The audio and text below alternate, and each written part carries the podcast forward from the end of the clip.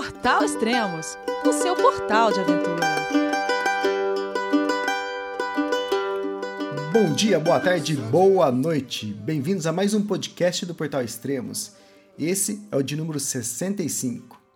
E hoje vamos voltar a falar com ela, que andava um pouco sumida, mas sumida apenas dos podcasts, porque ela escreveu dois artigos bem interessantes que você pode ler lá no blog do Gira América, no Portal Extremos. Então, se estamos falando de Gira América, vamos falar com a Carol Emboava. Tudo bom, Carol? Oi, Elias, tudo jóia? Oi, pessoal que está ouvindo. Bom, uns três, quatro meses atrás, a gente se falou pela última vez e você estava em Ushuaia. Onde você está agora? Vixe, faz tempo isso. Bom, é, passei uma parte do, do Chile, voltei para Argentina e hoje eu estou em Bariloche. Ah. Hoje, já faz um tempinho já. Ah, legal. Então vamos recapitular essa, esse último trecho que você fez. É, de Ushuaia, você foi para onde? Bom, de Ushuaia, é, eu fiz o mesmo caminho que eu já tinha descido de bike. Eu fiz de ônibus e subi até El Calafate uhum. e até o Chaltén. É, de El Chaltén foi onde eu comecei mesmo a, a viagem de bike.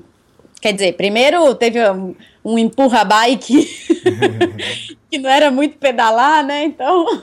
Ah, tá. Mas... Então você voltou, passou por El Calafate e foi para El Chaltén. Você gostou de El Chaltén? Putz, eu adorei El Chaltén. na descida eu fiquei uns 20 dias lá e na subida igual, fiquei também. Mas na, na segunda parte da viagem foi mais pelo clima. Uhum. Aí não tinha jeito Tava, lá o clima é bastante hostil, tem muito vento, é, muito vento contra, chuva, tudo junto. Então fiquei esperando uma brecha do tempo. Quando o tempo estava melhor, o barco que eu precisava passar estava quebrado. Então foi embolando tudo e acabei ficando de novo umas três semanas parada lá. Ah, legal. E depois, essa travessia que você fez depois de Oxaltén, que foi mais complicada, é isso? Olha, Vou te dizer, complicado, eu não sei se é a palavra que define. Até hoje, de tudo que eu já fiz na viagem, acho que de tudo que eu já fiz na minha vida, de, de corrida, de, de tudo, de bike, foi o que eu já fiz de mais difícil até hoje. É, esses dias eu, eu perguntei para a Luciane, do, no Quintal do Mundo, como que foi, né, para ela passar, porque ah, eu queria um pouquinho de comparação com alguma mulher que tivesse uhum. feito. E aí ela falou que foi bastante difícil também. E só que eles estavam em mais pessoas, acho que eles estavam em cinco ou seis, seis ciclistas. E aí, bom, a galera vai se ajudando e tudo. E quando eu passei, eu passei sozinha. Eu passei no, no começo, no começo não. Era bem começo da temporada de ciclismo ainda, então não tinha muita gente.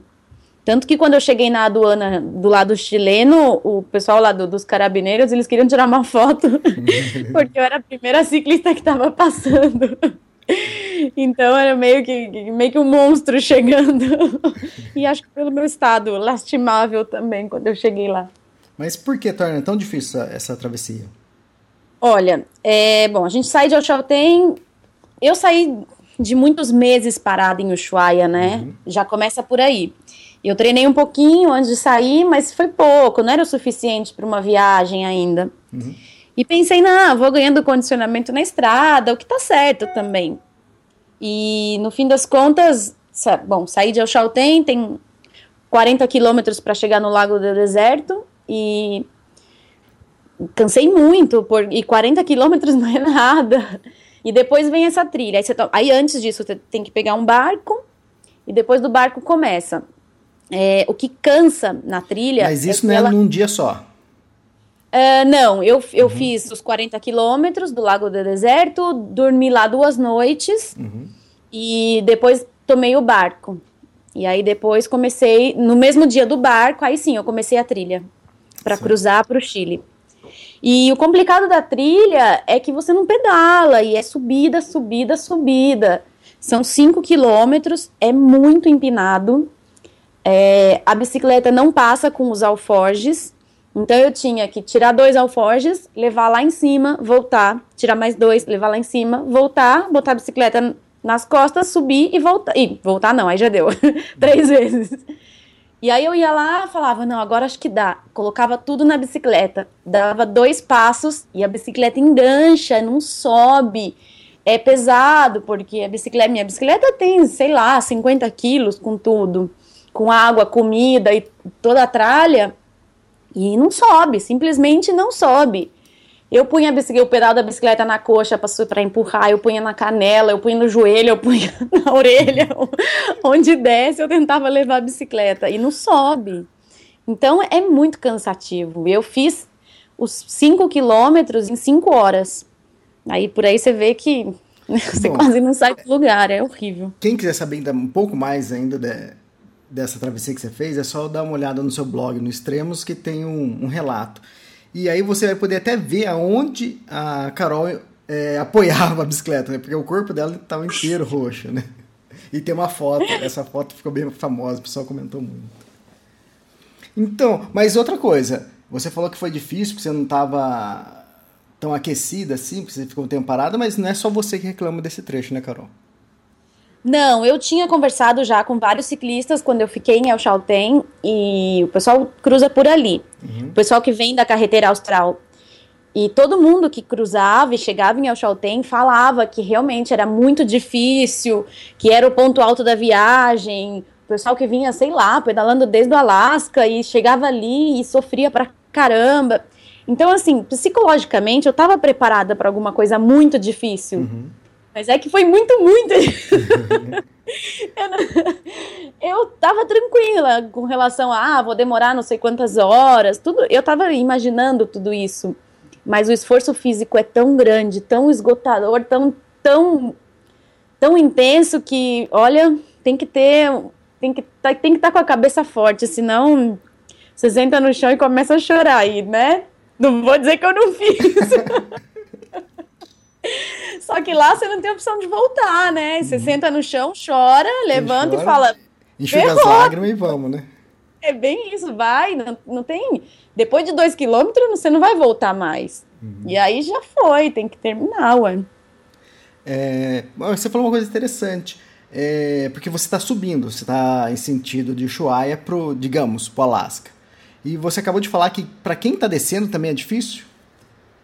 É igualmente? Sim, é difícil é difícil. Sim, o final tem, tem uma descida, mas de toda forma, assim, você não pode, você não tem como subir na bicicleta e pedalar. Uhum. Porque é uma trilha bem acidentada, com muita árvore, muito barro, tem rio para cruzar e não tem ponte, ou a ponte é um pedaço de madeira. É uma trilha para mochileiro, não é para ciclista. Uhum, Só que os ciclistas são tudo loucos. É, não tem pra onde e acaba ir, passando. Sim, não tem outra opção. É isso, ou dar uma volta enorme e perder um pedaço da carreteira austral, que é bem bonito, que é o final dela já. Uhum. Então, o pessoal faz, mas passa um pouco de perrengue. Ah, legal. E mais ou menos quantos quilômetros tem essa travessia? Em quanto tempo você fez, você lembra? Se eu não me engano, o total eu fiz em oito horas. Nossa. E os primeiros cinco quilômetros que eu te falei, eu levei cinco horas. Depois, aí Terminou esses 5 quilômetros, já tem a placa de fronteira. Você está cruzando da Argentina para o Chile, no meu caso, que está subindo. Cruzou a fronteira, entrou no Chile, começa uma estrada. Aí e aí são seis. É, aí são seis quilômetros de estrada, dá para pedalar tranquilo. E depois começa uma descida, uma pirambeira destruidora também. E aí, com as ciclistas, as mulheres que eu encontrei no caminho, que eu conversei, é, que estava viajando de casal, assim, elas me falaram que não desceram pedalando aí, desceram empurrando. Uhum. E eu, sei lá, eu desci pedalando e achei que todo mundo fazia.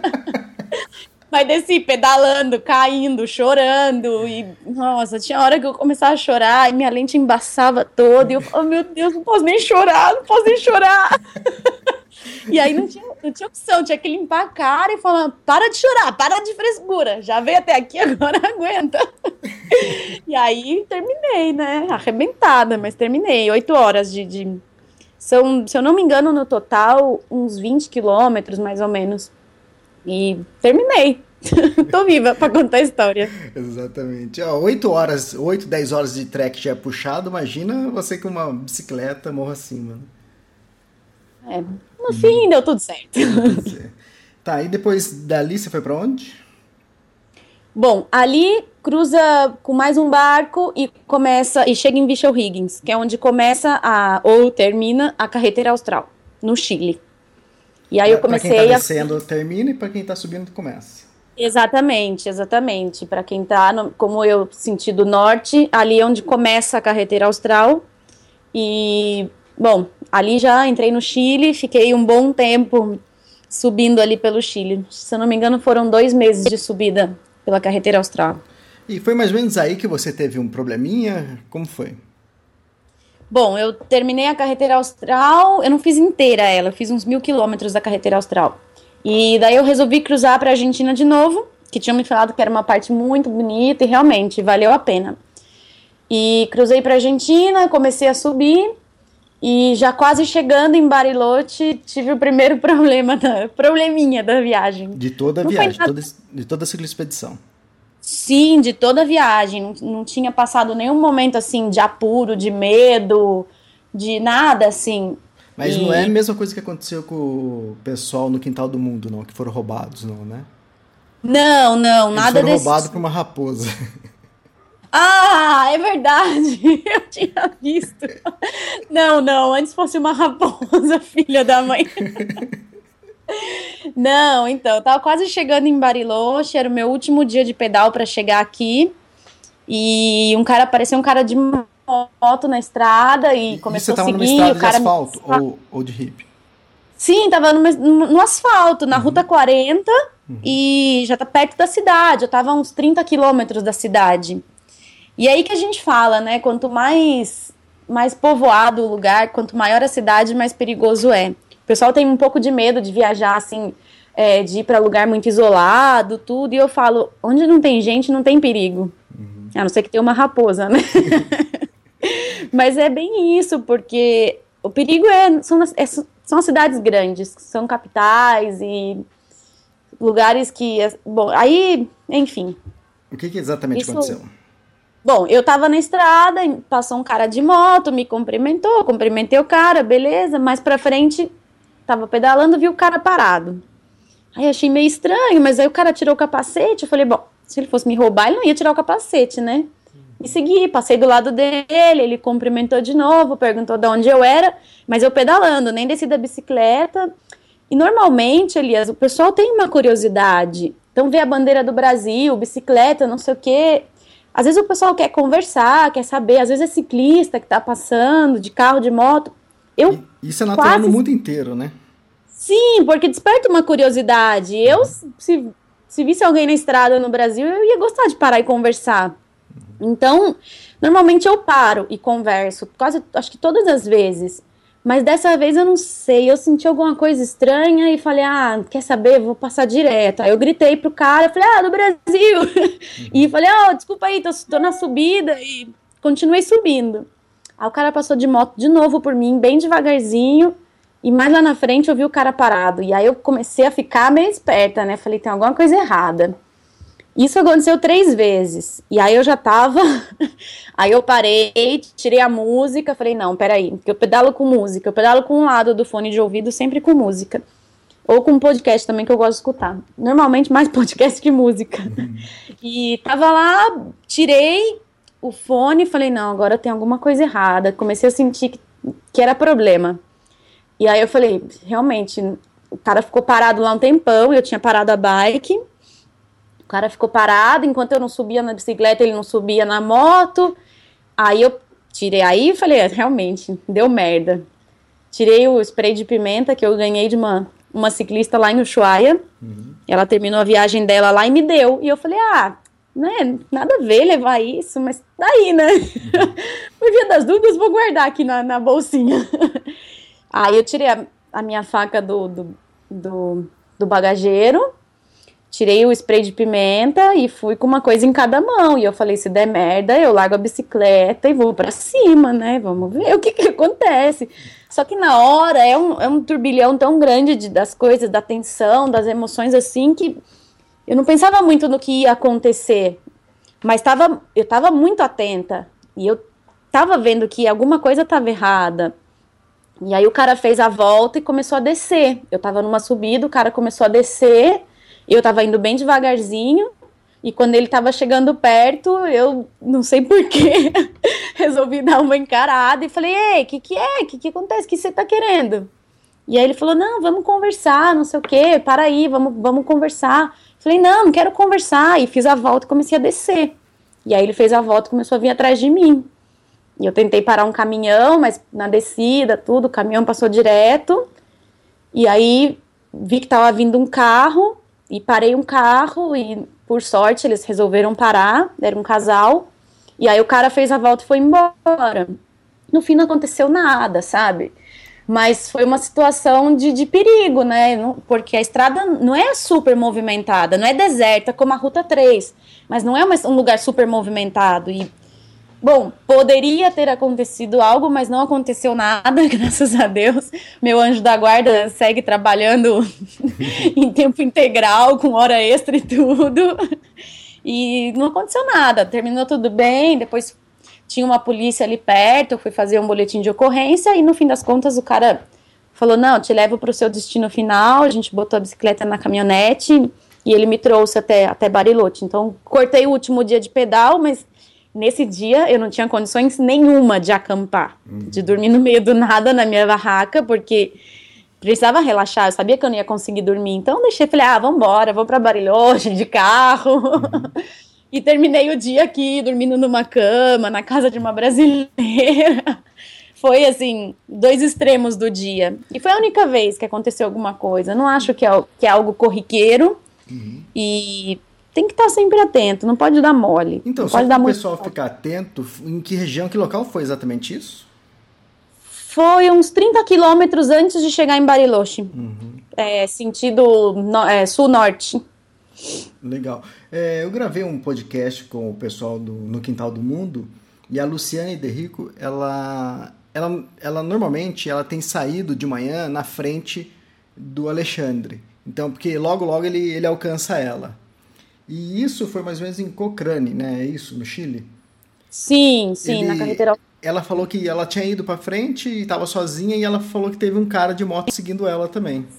Então, estranho, né? Porque é, não, é um, não é tão próximo de onde aconteceu com você, mas foi exatamente a mesma coisa. Uma pessoa seguindo de moto e também com ela não aconteceu nada porque logo o Alexandre chegou, então o cara acabou indo embora. Mas muito estranho. Isso.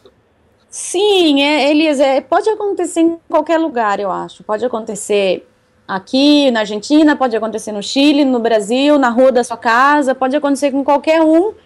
Problema, eu acho que assim, não pode dar mole. Uhum. Tem que estar atento. E dar mole que eu digo, ah, sei lá, ficar pedalando, viajando no mundo da lua e quando vê a pessoa já está perto. E eu acho que pelo por esse com, esse, com isso, eu acho que as mulheres têm um, um pouco de sexto sentido. Eu não sei o porquê que eu não parei nesse dia para conversar, porque normalmente eu paro. Então, uhum. eu acho que tem um pouquinho disso também, um pouco. Verdade. A mulher tem esse sexto sentido mais apurado, e tem que ficar atento só. Exatamente. E depois, pronto, você chegou em Bariloche. E depois? Cheguei em Bariloche. Agora eu tô aqui já faz uns 40 dias, mais ou menos. Uhum que de jeito nenhum era minha ideia. Mas foi assim, cheguei em Bariloche, fui recebida por uma brasileira, super legal, fiquei uma semana na casa dela, e com três dias na cidade, assim, do nada, caiu no meu colo um trabalho. Uhum, Ela me levou num, num, restaurante de uma outra brasileira, e falou, ah, eu vou te apresentar para uma amiga, e cheguei lá, tava tendo o Cruze de Los Angeles, que é uma corrida super famosa, e tava lotado o lugar, e a gente foi para comer e acabou ficando para trabalhar, porque estava tão cheio que a gente levantou e começou a ajudar. e aí no outro dia, aí no final do dia já me perguntaram: "Ah, você não quer vir até o fim da temporada trabalhar e tudo?". E aí acabei ficando, fiquei 15 dias trabalhando.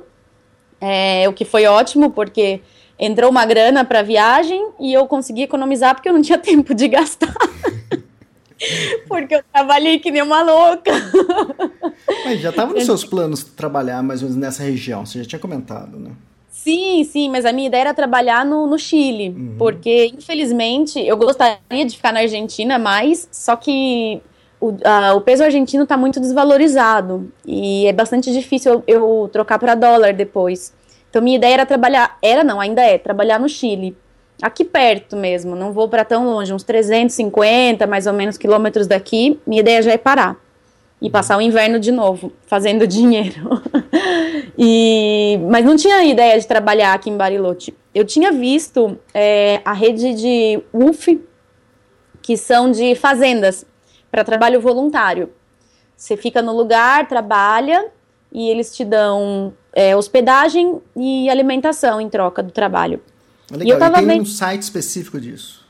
Tem, tem um site específico para isso. Se você quiser colocar o link depois, é interessante para você viajar, treinar o idioma e não gastar muito dinheiro e aprender um pouco também de culinária, de culinária, nada a ver, de horta orgânica, de alimentos orgânicos, cultivo. É bem, é bem interessante. Eu gostaria de ter feito aqui, mas Legal, no fim das contas consegui outro a gente escuta muito falar disso nos Estados Unidos, às vezes até na Europa, mas eu, eu não sabia que tinha isso na América do Sul. E o site, esse site é mundial, né? Você consulta, você encontra em qualquer lugar do mundo. E aqui na América do Sul você encontra lugar para trabalhar na fazenda.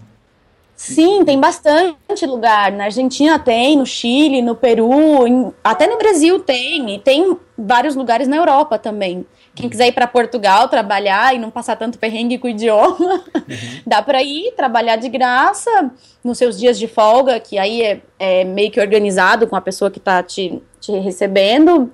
Você consegue passear, conhecer os, os lugares. É muito interessante e economiza bastante dinheiro. Então, era a minha ideia aqui. No fim das contas, Acabei não precisando porque eu consegui um trabalho que, além de tudo, me pagava, né? Então era mais interessante no, nesse momento da viagem. Ah, legal.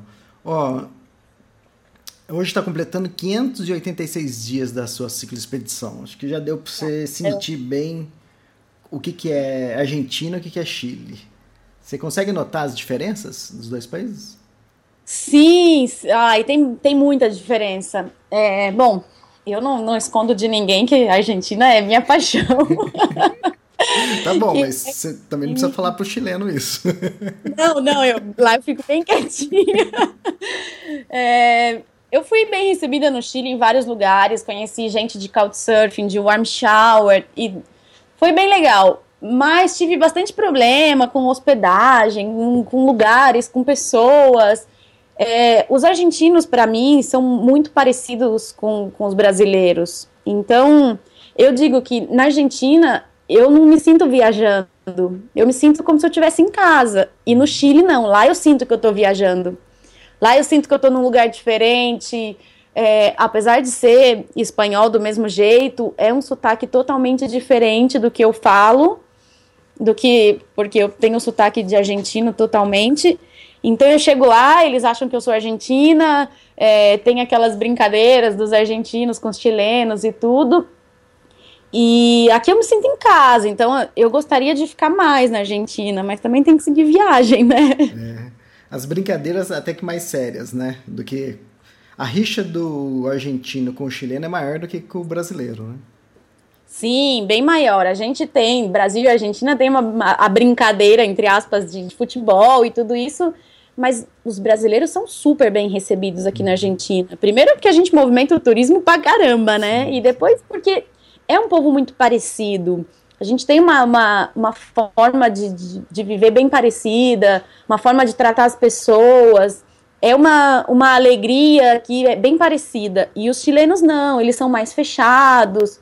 Pelo menos lá para o sul, eles são. Os homens são bastante machistas, as mulheres. É, são bastante submissas, elas se casam muito cedo, têm filho muito cedo. E eu, eu vejo assim que em cada país tem as perguntas tradicionais, sabe? Uhum. No Brasil, o que mais me perguntavam era: nossa, mas não é perigoso?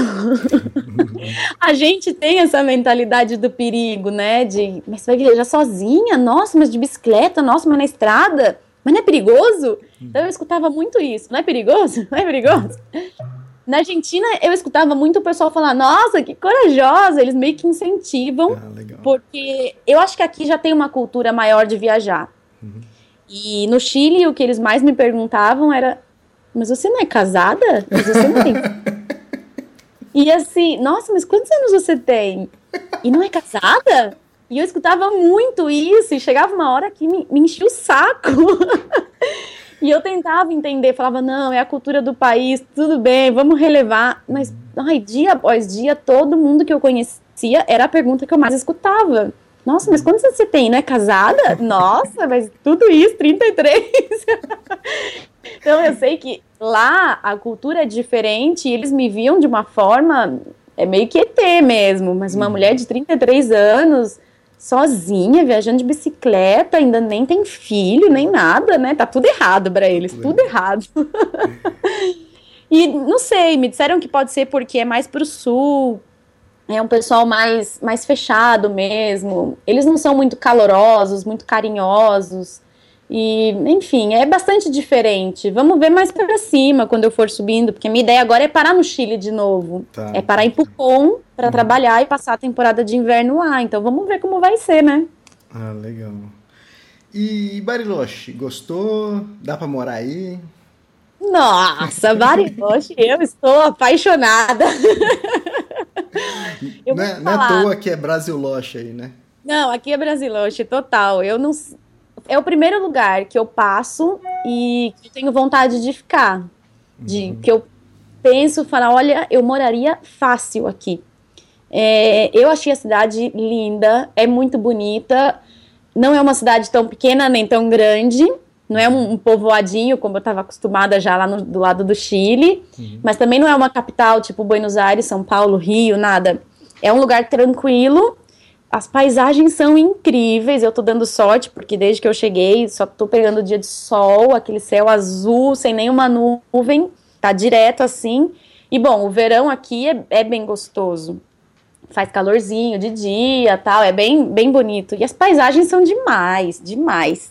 Os é lagos. muito lindo. Os lagos são muito bonitos. Tem lugar que eu me sinto quase no Brasil. Porque tem o que eles chamam de praia, né? Eles chamam de praia, mas é tudo lago, não é água salgada. Mas a gente vai para as praias e tudo, e tem algumas que tem até areia, dá até para imaginar que é praia mesmo. É muito bonito. Eu recomendo para quem quiser conhecer, é demais aqui. É, legal. É, eu estive em Bariloche, mas foi uma passagem rápida, acho que foi uns 3, 4 dias e realmente é bonito. Eu fui na época do inverno, mas não tinha nevado ainda. Mas realmente é uma cidade que dá para morar fácil. É, para mim faltaram os trekkings. Tem muito trekking para fazer aqui no verão. Uhum. E eu fiquei enrolando, enrolando, enrolando. E agora eu falei: ah, quer saber? Vou deixar para para ficar como desculpa para voltar uma próxima oportunidade. E acabei não fazendo nada. Fiz um trekking só, bem curtinho. E vou deixar para a próxima, porque eu ainda quero voltar para cá. Aqui com certeza eu quero voltar. E o que você tem feito diferente aí em Bariloche? Bom, além de descansar um pouquinho as pernas, é, aqui em Bariloche eu tive uma, uma ideia, uma brilhante ideia, que eu estava tentando já desde que, desde que eu decidi que eu ia viajar mais tempo do que o planejado, é, eu estava tentando pensar em algo para fazer e ganhar algum dinheiro durante a viagem. Uhum.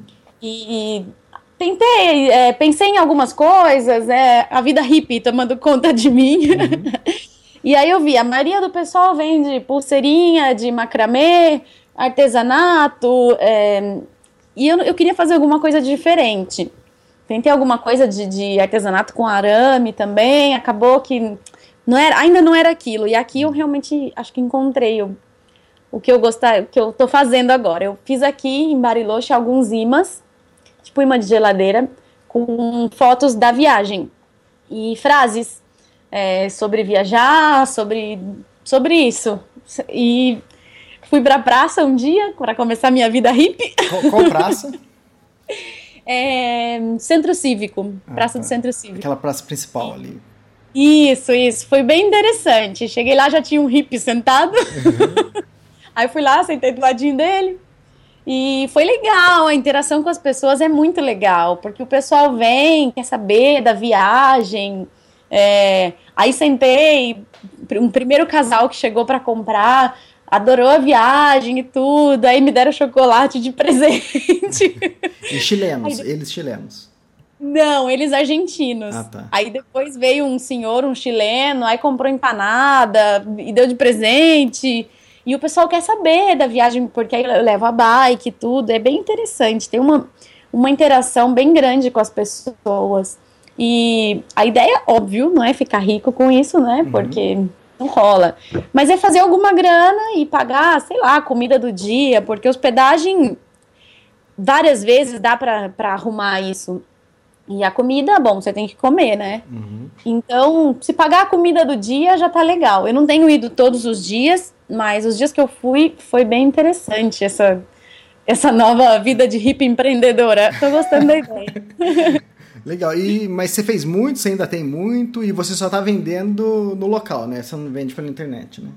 Sim, por enquanto só por aqui, né? Só, só quem encontrar no caminho. Teve até gente que perguntou, teve gente que sugeriu, ai, ah, faz aqui no Brasil, e daí envia pelo correio, mas aí ia sobrar para a senhora minha mãe. Uhum, é mais um trabalho. aí não dá, né? Por enquanto não. Quando eu voltar, a ideia é fazer alguma coisa assim no Brasil e Bom, aí já vou ter mais fotos e tudo. Eu fiz sem imãs para começar, para ver como é que era. Hum, Teve uma amiga minha que é publicitária que me ajudou pra caramba, que ficou bem, bem legal. Juntou assim, casou bem as frases com as fotos e tudo. Então tô gostando da ideia. Acho que agora encontrei o que, o que fazer para ajudar a custear um pouco a viagem. Yeah, e essa é a primeira ideia, né? Pode ser que surja outras coisas, né? Pra você... Sim, daqui para frente, vamos ver. A vida de hippie empreendedor está, está aberta. Legal, muito já. Então, daí de Bariloche você vai fazer a travessia para Pucon. É, eu lembro, se não me engano, eu fiz essa travessia de ônibus pela cordilheira. E também tem como fazer de barco. Como você vai fazer? Ai, não sei, o que for mais fácil. Vem aqui ciclista preguiçosa. Brincadeirinha, gente. Eu adoro pedalar. Não sei ainda o que, que eu vou fazer. Eu nem sabia que tinha como passar de barco. Olha como eu tô por dentro. É, não sei, minha ideia é fazer Vicha Langostura, depois São Martim, daí tem a, a, região dos Sete Lagos, que dizem que é incrível, uhum. que foi um então, dos motivos... Então, essa região que faz de barco, pode fazer de barco, dizer. Será? Bom, deve ser, tem um monte de lago. É. Nossa, eu tô super informada do caminho, né? É assim, né? Eu vou planejando de pouquinho. Então, Lógico. quando chegar em Vicha Langostura, eu vou ver até São Martim como é que é o caminho. E de São Martim para Runim e de Runim para Pucon. Hum, Aí eu não sei, porque eu sei que tem um passo, um passo de fronteira ali. Só que com a erupção do vulcão Vicha Rica, fechou. E eu não hum. sei se já tá aberto. Daí, como eu vou demorar uns dias para chegar, eu não me preocupei muito em ver isso. Tô deixando para ver um pouco mais para cima, porque nessa região tem vários passos de fronteira. Uhum. É o que eu sei é que tem bastante subida para cruzar, mas né? Daqui para frente é assim, quando quiser cruzar de um país para o outro, sempre vai ter que cruzar a cordilheira que está sempre aumentando, né, a altura dela, porque lá para o sul é mais tranquilo. E aí para em Pucon. Ah, legal nas minhas nos treks que eu faço, normalmente eu sempre procuro ver onde que vai ter um passo. Que eu acho legal, eu acho que é a parte mais interessante. Lógico que é mais sofrida, né? Sim, sempre mais sofrido. Mas de é interessante, bike... porque é no alto, aí você tem aquela vista, né? Então. É, depois de algumas horas sofrendo, sempre alguma coisa tem que compensar. E sempre que você sobe, você desce também. Então, esse é o lado bom. É, fantástico. Legal, então. É, a gente volta então a se falar talvez daqui a um mês e quem sabe você já esteja em Pucon, estabelecida lá. Sim, já com a casa, com casa própria, com trabalho, com. Aí você manda o endereço que vai. A... você vai receber um monte de visita aí, porque Pucon também é muito bonito. Um hostel lá, o hostel Giramérica. É verdade. Bom, daqui a um mês a gente se fala. Eu já devo estar tá lá parada e vamos ver daqui pra frente o que, que acontece. Legal, então. Obrigado, viu, Carol? Valeu, Elias. Um beijo. Beijo. Tchau, até tchau. próximo. Tchau, tchau. Here's a little song I wrote. You might want to sing it note for note. Don't worry. Be happy. In every life we have some trouble. But when you worry, you make it double. Don't worry. Be happy. Don't worry. Be happy now.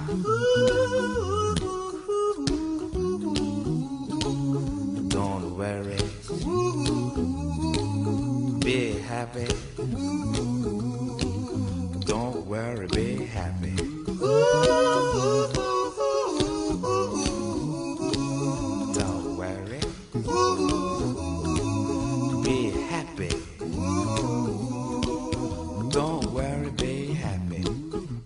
No place to lay your head. Somebody came and took your bed. Don't worry. Be happy. The landlord say your rent is late. He may have to litigate. Don't worry.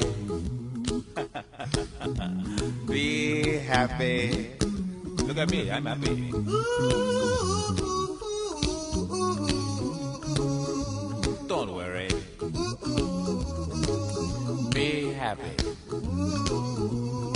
You my phone number. When you worry, call me. I make you happy.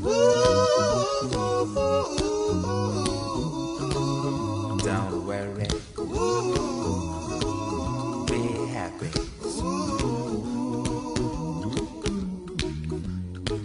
Ain't got no cash, ain't got no style, ain't got no gal to make you smile. But don't worry. Be happy. Cause when you worry, your face will frown, and that will bring everybody down. So don't worry, be happy. Don't worry, be happy now.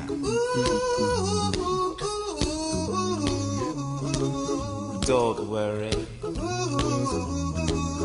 be happy. Don't worry, be happy.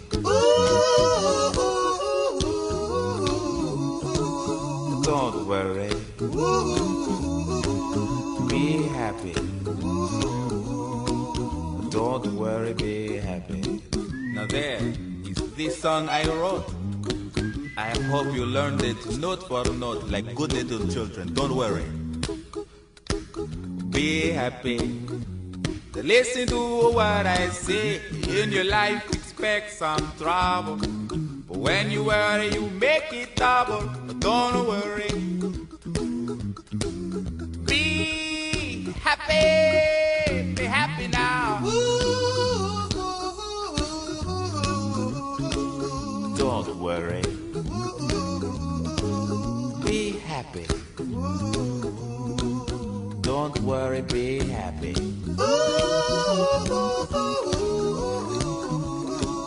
Don't worry.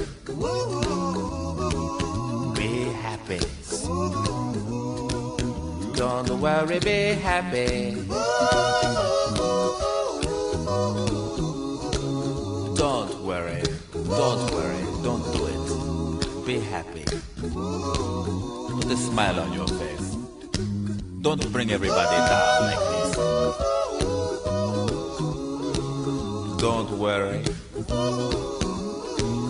It will soon pass, whatever it is. Don't worry, be happy.